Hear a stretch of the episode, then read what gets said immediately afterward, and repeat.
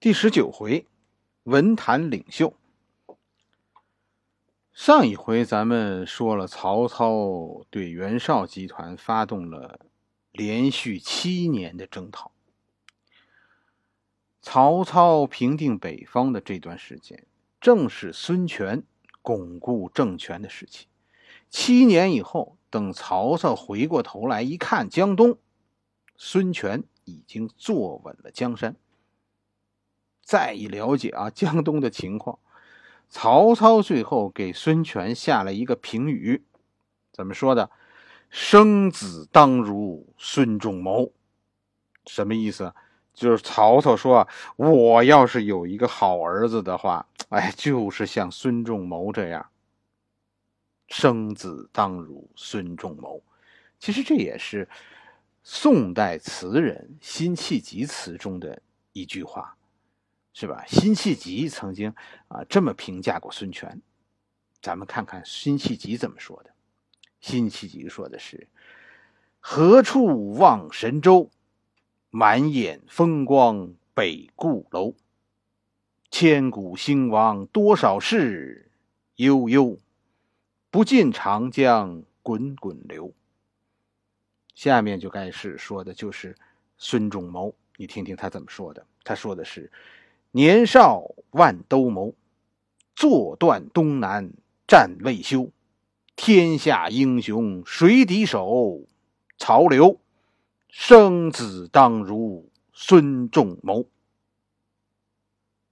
张昭和周瑜，这是孙策托孤的老臣，但这两个人其实一开始都不受孙权的重用。周瑜几乎就消失了。这一段时间啊，就是说，从孙策死一直到赤壁大战，周瑜最重要的贡献就是向孙权推荐了鲁肃。张昭在孙权的政权的初期也是不受重用的，特别是经过质子风波之后，有一度张昭啊都从人们的视线中消失。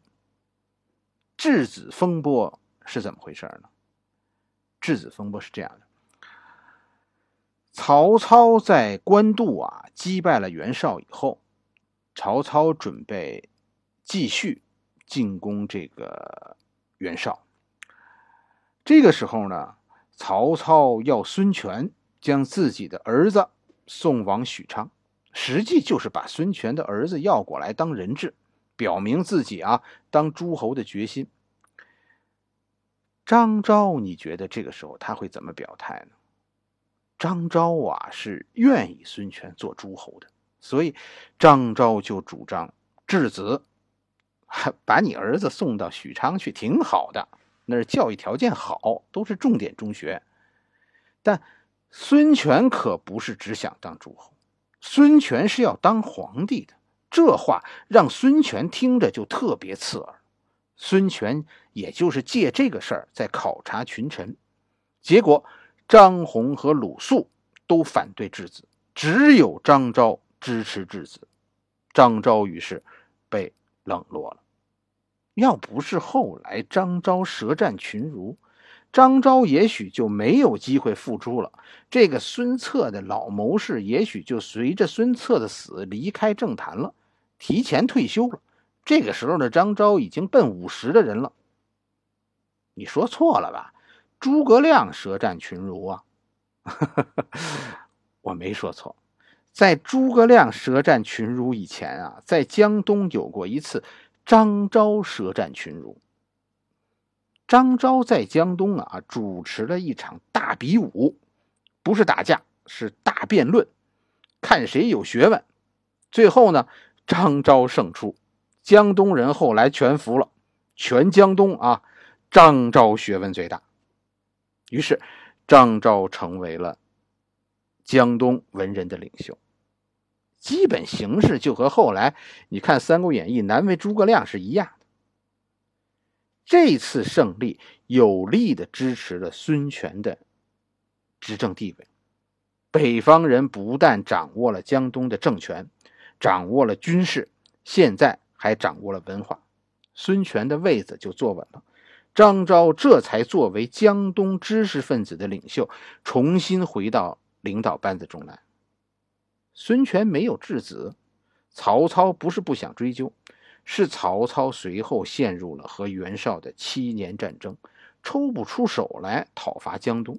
对袁绍的战争并不那么简单。跟你说，袁绍在河北啊，其实非常得人心。袁绍不是一个军事家，却是一个政治家。他把河北治理的非常好，人民啊衣食无忧，所以这里的老百姓其实特别拥护袁家，这就让曹操有一个非常难办的局面了。曹操要想让北方平静，就必须对袁家一家，对整个袁姓一家斩尽杀绝。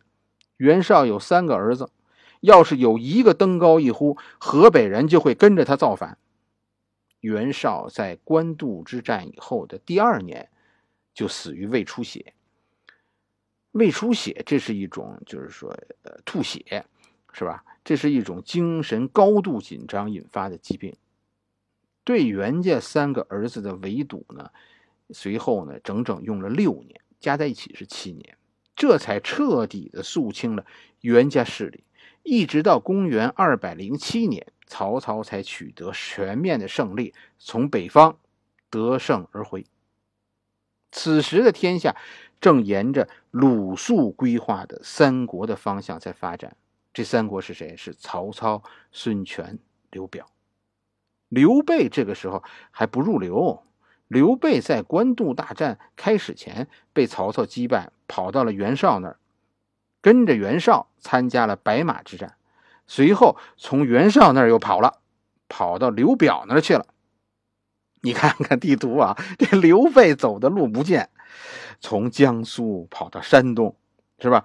再到河北，现在呢，从河北到河南，一直跑到湖北，一个多月。你算算，他一共跑了好几千里地。